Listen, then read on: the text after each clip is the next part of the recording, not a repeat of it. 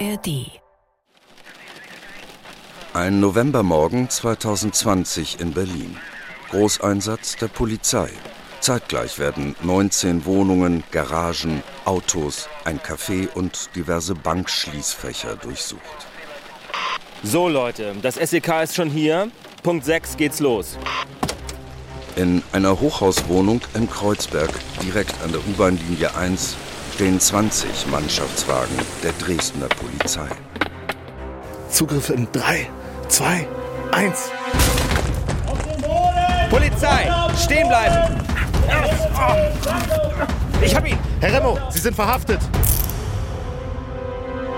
Grünes Gewölbe, Zugriff in Berlin. Gab es einen Auftraggeber für den Juwelendiebstahl in Dresden? Wer versorgte die Remos mit Informationen? Ist Sachsens Diamantenschatz für immer verloren?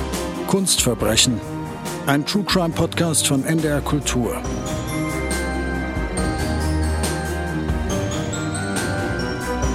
Juwelendiebstahl im grünen Gewölbe. Teil 2.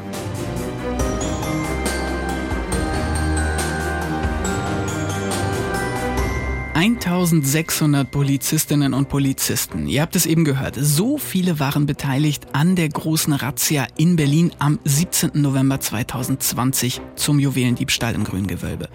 Und es wurden tatsächlich drei Verdächtige festgenommen. Ja, allerdings war der Plan da morgens um sechs, dass die Polizei fünf Verdächtige festnimmt, wegen des Verdachts auf Bandendiebstahl und schwere Brandstiftung. Zwei Verdächtige konnten also fliehen, werden dann mit internationalem Haftbefehl gesucht, aber die Liste der Sachen, die bei den Durchsuchungen gefunden wurden, Alter Schwede. Klingt nach einem richtig großen Fang. Lenore, lies bitte einmal vor. Ja, wenn ich so durchgehe, also Festplatten, Handys und Computer, das ist ja das Übliche, was nach Durchsuchungen von der Polizei mitgenommen wird. Aber dann Macheten, Äxte, Betäubungsmittel, Schreckschusswaffen, scharfe Munition und Bargeld in nicht geringer Menge. Da läuft in meinem Kopf zumindest sofort das nächste große Ding ab.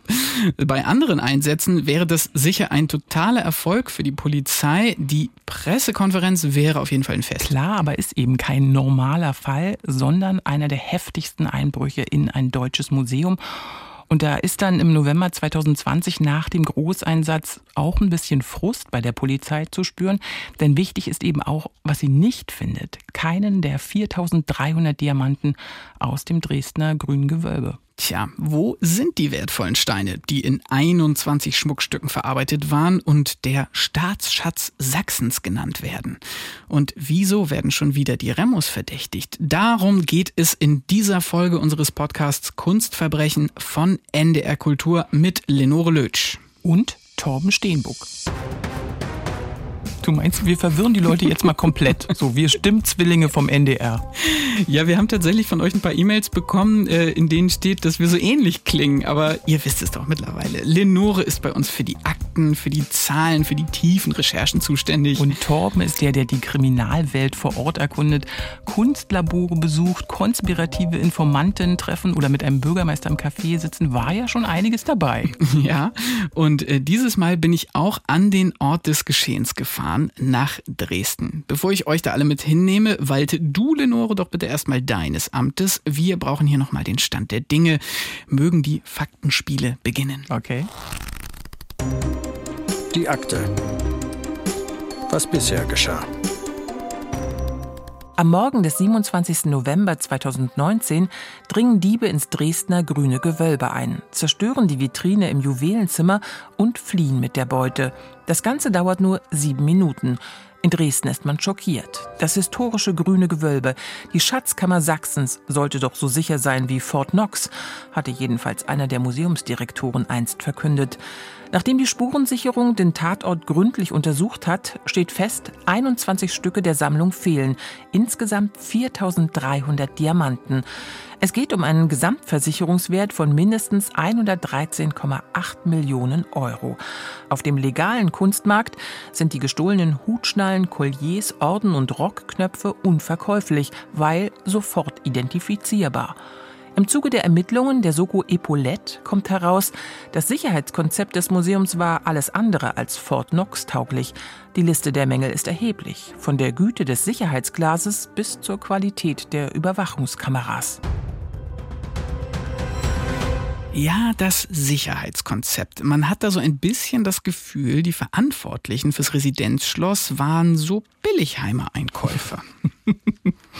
Das Sicherheitsglas, du hast es ja in deiner Akte erwähnt, war jetzt nicht High Level, sondern durchwurfhemmendes Glas. Ja, und das klingt ja erstmal nicht schlecht, wenn da was den Durchwurf hemmt. Aber man hat ja gesehen, ein paar Axtschläge und die Vitrinen waren kaputt. Es gibt da andere Kategorien. Insgesamt sind es vier. Durchwurfhemmend, durchbruchhemmend, durchschusshemmend und resistent gegen Sprengstoff. und schon bei durchbruchhemmend zerspringt das Glas nicht, sondern es bildet so ein Spinnennetz. Das heißt, man kann nicht in die Vitrine reingreifen und sich bedienen. Na, und dann gibt's ja diesen Konflikt zwischen dem, was man sicherheitstechnisch so machen kann, auf der einen Seite, und dem Denkmalschutz und auch der Ästhetik bei so historischen Gebäuden wie in Dresden auf der anderen Seite. Also mal eben Säulen wegnehmen für bessere Kamerawinkel, schwer.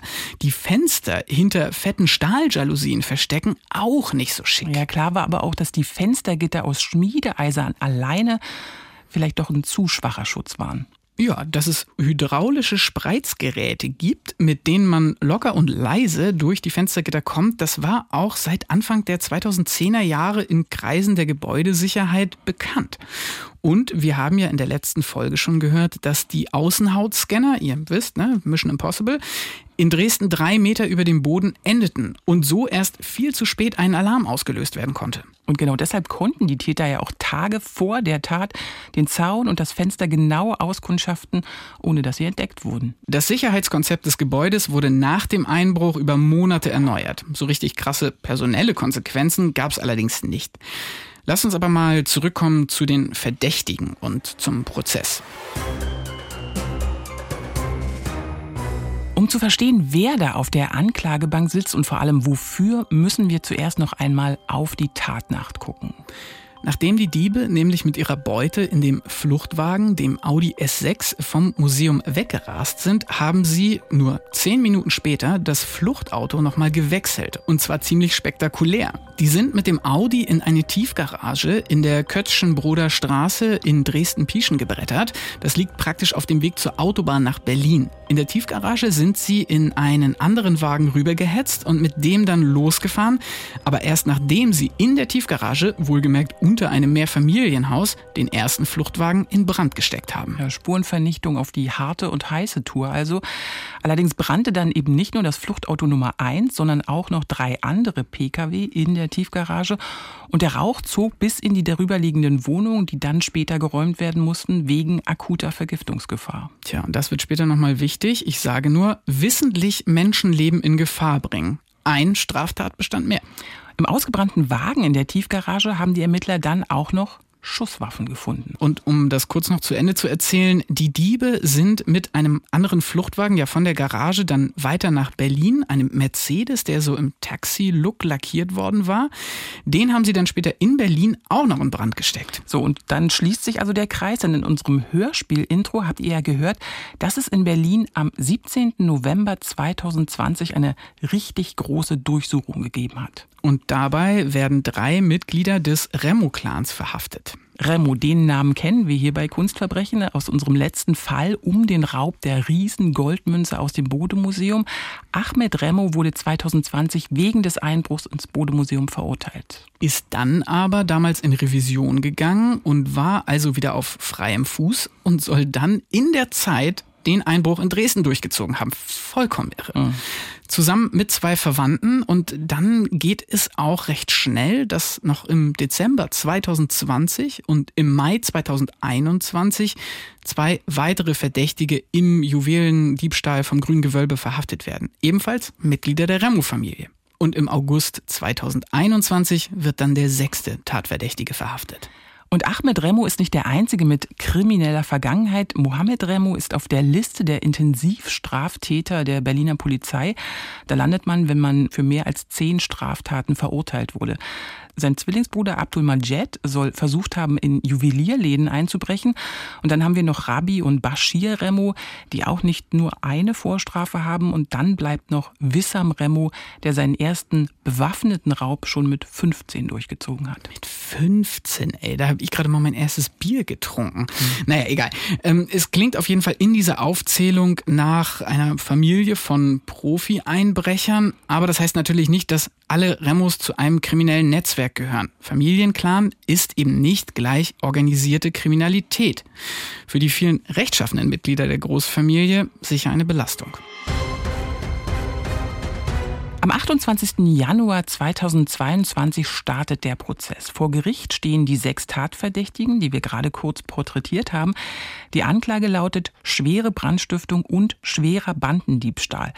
Die Verhandlung findet aber nicht in der Dresdner Innenstadt, in den normalen Räumen des Oberlandesgerichtes statt, sondern in einem Hochsicherheitsgebäude ein bisschen außerhalb. Genau, und da schlägt jetzt mal wieder meine Reporterstunde dieses Hochsicherheitsgerichtsgebäude. Das wollte ich natürlich sehen. Jetzt endlich geht's vor Gericht. Ich liebe es, in die Gesichter zu schauen, beobachten, wer wie reagiert bei Zeugenbefragungen. Aber wo schaust du dir sowas an, Lenore? In Film oder jetzt auch ganz real? Ja, ich darf ja schon mal raus aus meinem Recherchekabuff. Also in dem Fall ist es allerdings schon einige Zeit her. Ich war mal als so Reporterin im Landgericht Rostock. Das ist jetzt nicht die Kategorie Hochsicherheitsgebäude. Alles klar, ich verstehe. Ich muss leider sagen, dass ich bei dem Prozess in Dresden echt ein bisschen Reporterpech hatte. Ich habe drei Anläufe gestartet, aber jedes Mal, wenn ich meinen Zug nach Dresden gebucht hatte, war entweder der Richter krank oder einer der Anwälte hat spontan abgesagt oder sonst irgendwas war. Die Prozesstage wurden auf jeden Fall immer wieder geschoben und mir ist so ein bisschen die Zeit weggelaufen. Daher habe ich nochmal die Kollegin vom Mitteldeutschen Rundfunk um Amtshilfe gebeten sozusagen und ich hatte Glück, Ina Klempno hatte nochmal Zeit für mich. Einsteigen bitte. Auf Spurensuche. Ihr kennt Ina Klempno ja schon aus der letzten Folge von Kunstverbrechen zum Einbruch im grünen Gewölbe. Sie ist Redakteurin und Filmemacherin beim MDR in Dresden und schreibt für die Onliner vom MDR auch das Gerichtstagebuch zum Fall grünes Gewölbe. Und dieses Gerichtstagebuch verlinken wir euch auch in den Shownotes, weil das kann ich wirklich sehr empfehlen. Da erfährt man, wie viele Spuren 700 da auf dem Theaterplatz gefunden wurden und was die Auswertung dann ergeben hat. Aber man liest eben auch, was passiert, wenn die Verteidiger so hart eingreifen, ist total spannend. Auf jeden Fall. Ina und ich haben uns für unseren Termin vor dem Hochsicherheitsgerichtsgebäude im Norden von Dresden getroffen. Das liegt so zwischen einer relativ großen Justizvollzugsanstalt, einem Park und einem Industriegebiet und an einer Straße und deswegen fahren da ständig auch so LKW vorbei. Sorry für den Sound. Das Gerichtsgebäude sieht von außen maximal unspektakulär aus, wenn man nicht noch die hohen Tore und den Stacheldraht hätte. Ich habe Ina dann als erstes mal gefragt, wie das überhaupt so abläuft, wenn im Fall grünes Gewölbe da Verhandlungstag ist. Äh, das ist das Prinzip wie beim Flughafen. Du kommst hier rein, äh, ist also eine Sicherheitskontrolle wie beim Flughafen. Dein ganzes Gepäck da drauf, deine Sachen, äh, auspacken, Gürtel abmachen, durchlaufen, scannen und hinten noch Schuhe ausziehen. Und dann hast du deine Karte fürs Gericht und gehst dann da durch über den Hof. Und das nächste Flachgebäude ist dann der, der Gerichtssaal. Das Gebäude geht hier hinten um die Ecke so ein bisschen. Und wenn halt Verhandlung ist, dann steht hier alles voll. Hier parken die Autos, wenn die Angeklagten gebracht werden. Die Anwälte kommen zu einem Extra-Eingang auf der anderen Seite. Und dann steht hier vorne alles voll. Also da hast du hier Polizei, einen Hubschrauber kreist hier oben und die Kreuzung hier vorne, weil das ist die Zufahrtsstraße von der Autobahn, die ist dann auch noch mal an den Ecken direkt mit Polizei gesichert.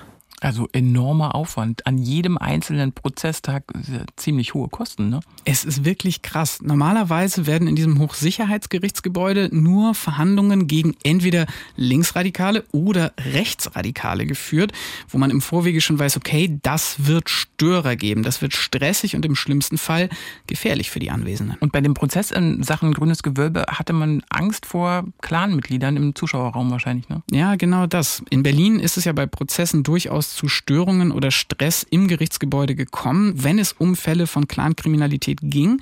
Und jetzt waren alle ziemlich überrascht, wie ruhig das in Dresden abläuft, also zumindest draußen vor dem Gerichtsgebäude. Ich habe Ina dann mal gefragt, ob das bei der Stimmung im Gerichtssaal genauso ist. Ja, das ist unterschiedlich. Äh, es ist erstmal so, der Vorsitzende Richter ist ein ganz erfahrener, sehr ruhiger, ganz gelassener und das wirkt sich meiner Meinung nach auch auf das Verfahren aus. Das läuft alles sehr geordnet, sehr gesittet, sehr ruhig ab. Die Stimmung ist so, die Angeklagten wirken eigentlich immer ziemlich gelöst, locker, zum Teil auch desinteressiert. Ja, wäre ich echt gerne dabei. Und außerdem ein Plädoyer für mehr gelassene Richter. Ja, das würde ich auch mal sagen. Ina hat aber auch erzählt, wie krass die Verteidiger die Zeugen, auch Polizisten, rannehmen und jedes Detail anzweifeln und teilweise damit auch versuchen, die Leute zu, zu verunsichern und teilweise auch unglaubwürdig zu machen. Das sind echte Profi-Anwälte, muss man sagen. Gleichzeitig ist das aber auch etwas, was Ina an diesem Prozess unglaublich beeindruckt, und zwar eben die krasse Akribie, mit der die Spurensicherung betrieben wird. Er ist ein Indizienprozess eben, ne? Ja, schönes Wort, kommt in jedem zweiten Krimi vor. Magst du noch mal kurz erklären, was das heißt? Ja, in einem Indizienprozess ist das Gericht eben bei seiner Urteilsfindung nur auf Beweise angewiesen, weil die Verdächtigen eben nicht sagen, Angaben zur Tat verweigern. Am eindrücklichsten zeigt sich das bei der Untersuchung des Fluchtwagens der Diebe, der in Berlin ausgebrannt gefunden wurde. Hat mir Ina erzählt. Dann haben die in Berlin nichts mehr mit diesem Auto gemacht. Das hat ja zwischendurch sogar gebrannt. Und dann sind die Dresdner Kollegen nach Berlin gefahren und haben dieses Auto faktisch foliert wie eingeschweißt, die Räder alle einzeln eingepackt und haben das alles, was dann noch abgefallen war an, an Spuren, was auf diesem Platz lag, alles eingesammelt und haben das sozusagen auf den Tieflader mit einer Plane nochmal drum nach Dresden gefahren. Und dann haben sie das Auto hier auseinandergenommen und haben tatsächlich äh, im Fußraum winzige äh, Scherben gefunden, die eindeutig dem Vitrinenglas zugeordnet werden konnten. Es muss also an den Füßen der Täter haften geblieben sein. Aber da reden wir jetzt nicht von Sachen, die man mit dem Auge sehen kann, sondern wirklich winzigste Spuren. Die haben die dann zum Beispiel aus diesem Auto noch extrahiert. Also das fand ich schon ziemlich bemerkenswert. Ja, und diese Glassplitter sind dann also die Indizien, die möglichen Beweise. Ähm, hast du nochmal nach den Beschuldigten gefragt, also ob die sich äußern, wie die sich äußern? Hm, also Stand heute haben die in Dresden auch immer noch nichts gesagt. Für Ina Klemmt nur als Prozessbeobachterin auch wirklich eine bemerkenswerte Situation. Das ist offensichtlich gang und gäbe, dass die nicht reden, dass da auch kaum jemand zum Beispiel als, als Kronzeuge innerhalb des Clans auftritt, wo man jetzt sagen könnte, dass das gelingt doch ganz oft, dass man jemanden zum Kronzeugen machen kann und ihm dann bestimmte Dinge verspricht, wenn er sozusagen jetzt hier was sagt, wenn er jetzt jemanden ans Messer liefert oder, oder so. Das Einzige ist, dass es tatsächlich mal ein Ausbruch kurzzeitig gab, einen emotionalen Ausbruch eines Angeklagten, der als über ihn gesprochen wurde von anderen Gefängnisinsassen, die sozusagen behauptet haben, er hätte was über den Verbleib der Juwelen erzählt, er hätte was erzählt, wie sie das hier gemacht haben. Und da ist er dann irgendwann mal aufgesprungen und hat gesagt, so viele Lügen müsse er sich hier über sich anhören, das sei alles nicht wahr. Und das war sozusagen das einzige Mal, dass die tatsächlich selber gesprochen haben, weil selbst irgendwelche Aussagen zur Person, zu ihrem Werdegang, zu Vorstrafen, zu ihrer Kindheit, irgendwelche persönlichen Dinge, die ja oft dann von den Angeklagten selbst vorgetragen werden, in vielen Gerichtsprozessen, selbst das lassen sie hier verlesen von den Verteidigern. Aber immerhin, ein bisschen Emotionen hat gewirkt. Sind ne? sie ein bisschen gekitzelt. Mhm. Ja. Und wie ist das Museum, also die Verantwortlichen des Museums da so aufgetreten in dem Prozess? Naja, zum einen durch Sachverständige, also Restauratorinnen, die dem Gericht erklärt haben, was es mit diesen Diamantengarnituren auf sich hat und was der ungefähre Wert davon ist. Was grundsätzlich die Kommunikation anging, da hatte Ina tatsächlich ähnliche Probleme wie ich. Also seit Prozessbeginn ist das Museum allen gegenüber ziemlich verschlossen.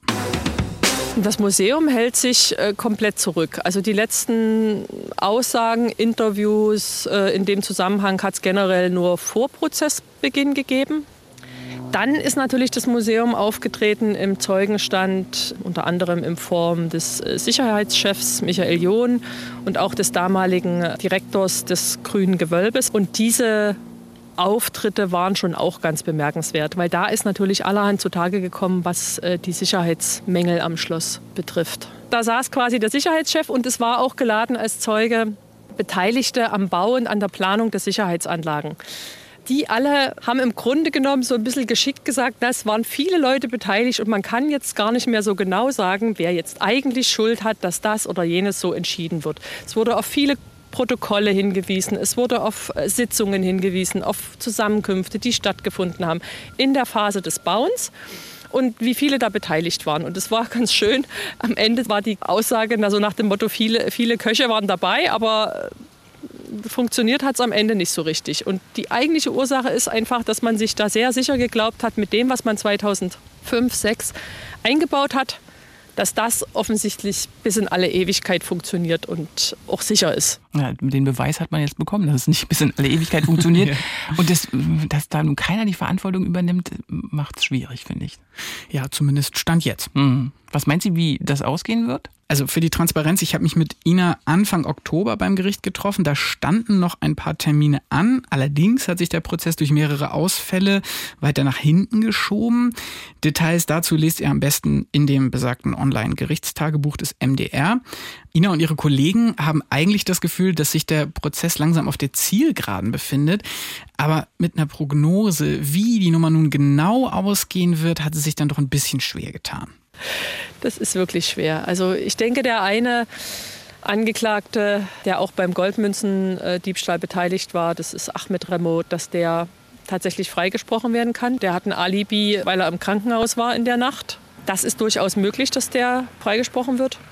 Ansonsten bin ich überzeugt davon, dass das Bandenmäßige, was ja nicht unerheblich für das Strafmaß ist, dass das gut nachgewiesen worden ist in dem Prozess. Also dass es bandenmäßig organisiert, durchgeführt wurde. Und dass zum Beispiel der Brand, bei dem durchaus die Gefahr von Menschenleben in, in, Kauf genommen wurde, weil da Menschen also tatsächlich Rauchgasvergiftungen erlitten haben, dass das durchaus dazu führen kann, dass da Strafen verhängt werden jenseits von vier Jahren. Wir haben ja vorhin schon gesagt, der Brand in der Tiefgarage in Dresden-Pieschen wird nochmal wichtig. Damals brannte ja nicht nur der Audi, das Fluchtauto, sondern noch drei andere Autos und insgesamt 61 wurden beschädigt. Und die Anklage lautet ja eben ja auf Bandendiebstahl und besonders schwere Brandstiftung. Da kann man dann Strafen von 10 bis 15 Jahren rechnen. Zur Erinnerung, die Verurteilten im Bode-Museumsfall bekamen damals viereinhalb Jahre. Auch beim Einbruch in Berlin fiel sofort allen Ermittlern auf, ist ein so gut geplanter, schneller Einbruch in ein Museum überhaupt möglich ohne, und jetzt geht's wieder los, Insiderkenntnisse? Ja, zumal es ja eben kein Heimatmuseum ist, sondern in einer Liga spielt mit dem Tower in London oder Schloss Versailles.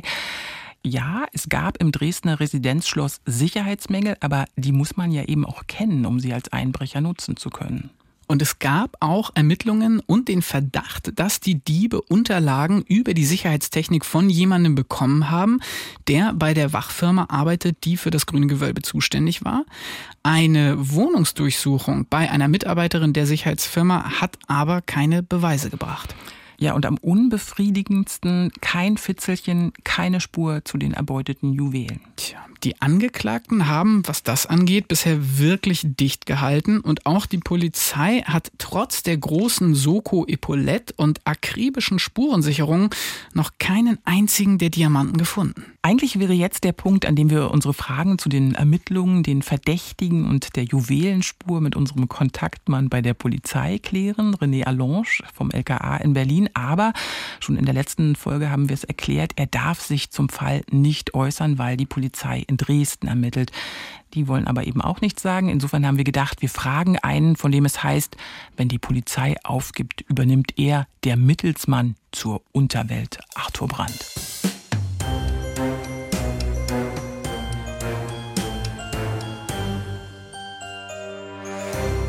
Habt Arthur schon in der ersten Folge Kunstverbrechen zum Juwelendiebstahl im grünen Gewölbe gehört. Er ist einer der renommiertesten privaten Kunstdetektive in Europa. Er hat auch schon mit unserem Partner in Kunstcrime, René Allange, zusammengearbeitet, zum Beispiel beim Fall der geschmuggelten Thorak-Pferde. Und in der letzten Folge hat er uns erklärt, wie er als privater Kunstdetektiv arbeitet und wie er sich auf die Spur der Dresdner Diamanten gemacht hat. Heute wollen wir noch tiefer einsteigen in die komplizierte Suche nach der wertvollen Beute. Deshalb Hi und Hallo nach Amsterdam. Voll schön, dass wir dich nochmal befragen dürfen, Arthur.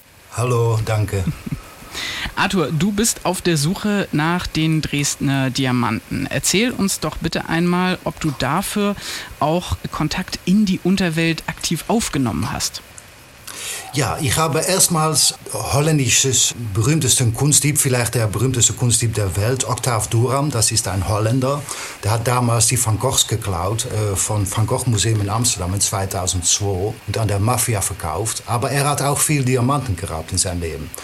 Und ich habe ihm angerufen und gesagt, was denkst du? Und er hat mich gesagt, dass diese Leute, die das gemacht haben, dass die ihre Hausaufgabe nicht gut gemacht haben. Und ich habe gesagt, was, was haben die dann falsch gemacht? Und er hat gesagt, Diamanten von der 18. oder 17. Jahrhundert sind Diamanten zweiter Klasse. Das ist alter Schliff. Diamanten heutzutage, die sind anders geschliffen. Und Diamanten von dieser Zeit, es ist sehr schwer, um die umzuschleifen, weil dann brechen die. Und er hat gesagt, die haben Diamanten, die nicht sehr viel wert sind. Und das heißt, dass die ihre Hausaufgabe nicht gemacht haben. Und dann habe ich gedacht, okay, es ist nicht so einfach, um diese Diamanten abzusetzen im äh, krimineller Bereich. Und da habe ich gedacht, okay, die haben jetzt Probleme, diese Leute. Und wir haben das auch gesagt im MDR-Fernsehen, da gab es ein Doku und da haben wir das gesagt und da hat Octave das auch so ausgesprochen. Und äh, vielleicht haben die Leute das angeschaut und gedacht, oh mein Gott, wir haben einen Fehler gemacht. Weil, wie gesagt, die Einzelstücken sind nicht viel wert. Die kann man fast nicht verkaufen.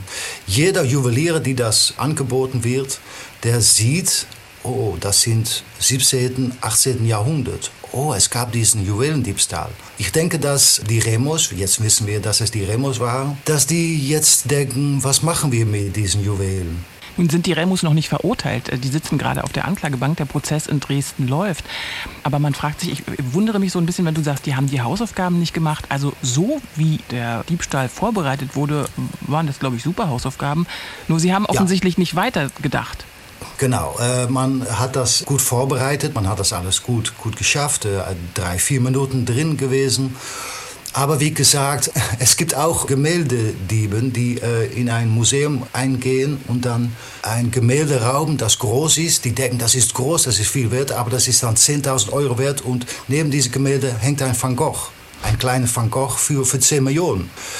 Und das ist hier auch passiert. Die haben gedacht, das sieht so toll aus, diesen Diamanten, diesen äh, Stücke, das Schmuck. Wir rauben das und es gibt hunderte, tausende von Diamanten und jeder Diamant ist, ist 5.000, 10.000 Euro wert. Aber wie gesagt, das ist alter Schliff. Das sind Diamanten zweiter Klasse aus dem 17., 18. Jahrhundert. Das war nur Dekorum. Und das haben die wahrscheinlich nicht gewusst, weil wenn die das gewusst hätten, dann hätten die das nicht gemacht, weil diese Sache kann man nicht verkaufen als Einzelstücken. Die muss man auseinandernehmen, umschmelzen, umschleifen. Und ja, da gibt es ein Problem. Diese Diamanten sind nicht viel wert. Und wenn du jetzt sagst, die haben ein Problem, diese Diamanten loszuwerden, eröffnet sich denn da für dich als Kunstdetektiv eine Chance, an die ranzukommen? Natürlich, aber äh, wie vorher gesagt, man braucht sein Netzwerk. Äh, man braucht immer jemand, der spricht. Man wartet auf ein Telefonat, dass jemand anruft und sagt, Herr Brandt, ich habe die Stücke angeboten bekommen. Das ist dieser, dieser Mann, ich habe hier Fotos davon. Und dann kann man anfangen zu, zu untersuchen. Aber diese Gruppe, diese Clan, diese Remo-Clan ist so geschützt. Äh, das ist eine große Familie, die sprechen nicht mit anderen Leuten. Und das ist das Schwierige an dieser Sache. Es sind nicht normale Diebe, es ist ein Clan. Hm. Aber was ist denn, was, was ist denn deine Theorie? Die liegen jetzt irgendwo in irgendeinem Wohnzimmerschrank und alle sind so ein bisschen angepisst, weil sie irgendwie das Falsche geklaut haben? Ja, die sind angepisst, absolut. Was da passiert ist, die, die haben das entweder weggeworfen, diesen Diamanten, oder die haben das doch versucht zu verkaufen, was wahrscheinlich nicht gelungen ist. Oder es liegt noch irgendwo unter einem Bett von einer Großmutter oder so etwas. Ich denke nicht, dass diesen Diamanten, dass da einen Kaufmann gab. Das Gold und das Silber schon. Äh, es gibt eine große Diamante, die die geklaut haben, die kann man umschleifen, aber dann noch ist es nicht mehr ein Millionenwert, aber spricht man von 10.000 Euros. Ja, die, das Gold und das Silber, vielleicht haben die das umgeschmolzen. Genau wie diesen Goldmünzen damals in Berlin, die die auch geklaut haben, von 100 Kilo Gold. Hm. Aber mit diesen Diamanten kann man nicht viel. Und die Theorien, dass die Steine nach China oder nach Russland oder Indien, Bolivien, habe ich auch gelesen, dass die dahin verschifft wurden. Was hältst du davon? Nein, ähm, die Indier oder jemand in Bolivien würde sagen, unsere Diamanten sind besser. Was ist das für ein, Verzeihung, Scheiß? ähm, damals war es nur Dekorierung, ein Dekor. Man nutzte nicht die besten Diamanten dafür, für diesen Schmuck. Und ja, um diesen Diamanten, es ist wie ein Fahrrad, versuchen ein Fahrrad zu verkaufen von 100 Jahren her und sagen, äh, in Holland, wo man die besten Fahrräder hat. So, nein, ich denke nicht, dass die das losbekommen, diese Diamanten. Nun gibt es auch andere Privatermittler. Wir haben zum Beispiel gelesen über einen Josef Resch, der wirbt im Internet damit, dass ein reicher Kunstfreund 5 Millionen zahlen würde für die Juwelen aus dem Dresdner Grünen Gewölbe. Der hat übrigens äh, da als Kontakt zwei Rechtsanwälte im Norden, in Lübeck und Hamburg angegeben. Hältst du so eine Angebote für PR, für den Ermittler? Oder will der vom Medienrummel profitieren? Was könnte da dahinter Nein. stecken? Nein, dieser Mann, wenn man so etwas macht, der, der macht das aus guten Gründen. Der hat gesagt, ich habe Geld genug, dieser Schmuck ist einer der schönsten Schätze von, von Deutschland. Und dieser Mann weiß, wenn das Geld hoch genug ist, dann gibt es immer Leute, die reden. Vielleicht mal eine Ex-Frau oder eine Bekannte. Man muss das Geld hoch genug machen, um Leute zum Reden zu bringen. Mhm. Und in diesem Fall ist es gut, dass es eine so hohe Belohnung gibt, weil vielleicht gibt es dann jemanden, der denkt, mit diesen 5 Millionen kann ich mich absetzen nach Brasilien oder so etwas. Und dann mache ich diesen Anruf, bekomme das Geld, bringe die, die Sache zurück und fliehe. Das wäre möglich. Mhm. Arthur, was meinst du denn, was sind aktuell die erfolgsversprechendsten Ansätze für dich, um die Diamanten zurückzubekommen? Es ist schwierig. Vielleicht hat die Polizei schon gesagt gegen diese Leute, die jetzt im, im Knast sitzen, guck mal, ihr wird zehn Jahre bekommen oder, oder acht Jahre. Wenn ihr diese Sache zurückgibt, dann machen wir vielleicht vier Jahre oder drei Jahre. Diese Gespräche finden statt. In, in Holland, aber auch in Deutschland in solche Sachen. Und die Leute, die diesen Remos haben gesagt, wir wissen nicht, worüber du redest. Aber Octave äh, zum Beispiel, der holländische Kunstdieb, den ich gut kenne, der hat gesagt, äh, die haben mich auch diesen Angebot gemacht, damals mit diesem Van Gogh-Gemälde. Und jetzt, wenn ich zurückdenke, hätte ich das angreifen sollen, weil es ist besser, drei, vier Jahre im Knast zu sitzen, als acht oder neun Jahre. Und wie gesagt, diesen, diesen Schmuck kann man überhaupt nicht verkaufen. Diesen Diamanten kann man nicht verkaufen. So, ich hoffe, dass, wenn es eine Verurteilung gibt, dass einer von diesen Leuten der Polizei sagt, äh, guck mal, können wir einen Deal machen. Das wäre das Beste. Okay, fassen wir zusammen. Es ist davon auszugehen, dass die gestohlenen Schätze aus dem grünen Gewölbe genau wie die Bodemünze unwiederbringlich verloren sind. Wenn überhaupt, werden sie in Einzelteilen nochmal auftauchen. Die Diamanten sind vermutlich aus ihren Fassungen gebrochen und dann umgeschliffen worden. Der Fall ist wirklich kein genialer Kunstraub durchgeführt von irgendwelchen Gentleman-Ganoven, sondern schlichtweg ein brutaler Diebstahl. Da wollten Profi-Einbrecher einfach viel Geld machen.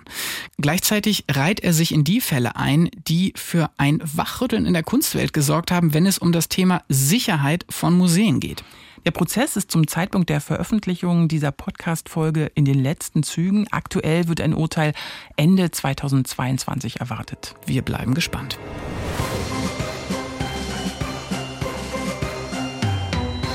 Die Doppelfolge zum Juwelendiebstahl von Dresden ist der letzte Fall unserer ersten Staffel von Kunstverbrechen, unserem True Crime Podcast von NDR Kultur. Und wir hatten wirklich fünf spektakuläre Fälle. Schmuggel, Fälschungen, Diebstahl und bei allen Fällen auch ungewöhnliche Kunst. Für mich ja immer ein Highlight die Gespräche mit unserem Kunstkommissar René Allange, der uns erklärt, wie die Polizeiarbeit in Sachen Kunstdelikte funktioniert und uns immer wieder spannende Details über seine Arbeit an diesen Fällen verraten hat. Ja, super interessant. Und deshalb haben wir mit René eine Bonusfolge aufgenommen. Wir haben mit ihm über seine Rolle als Podcaster gesprochen, auf unsere fünf Fälle zurückgeguckt und gefragt, was bei ihm im Dezernat gerade so anliegt. Spoiler, er hat schon wieder den nächsten krassen Fall vor sich. Die Bonusfolge findet ihr in der ARD Audiothek, der kostenlosen Audio-App der ARD. Da bekommt ihr auch immer zuerst die kompletten neuen Fälle von Kunstverbrechen. Deshalb lohnt es sich besonders, dort den Podcast zu abonnieren. Im ersten Fall der neuen Staffel geht es um den Diebstahl der Mona Lisa aus dem Louvre. Ein historischer Fall und wirklich total spannend. Also, gleich rüber in die ARD Audiothek und wenn ihr uns wissen lassen wollt, dass ihr Kunstverbrechen super findet, dann freuen wir uns riesig über positive Bewertungen und Kommentare und natürlich, wenn ihr den Podcast euren Freundinnen und Freunden empfehlt und einfach jedem, der Bock auf Kunst und Crime hat. Ihr könnt uns auch wie immer gerne schreiben unter kunstverbrechen.ndr.de.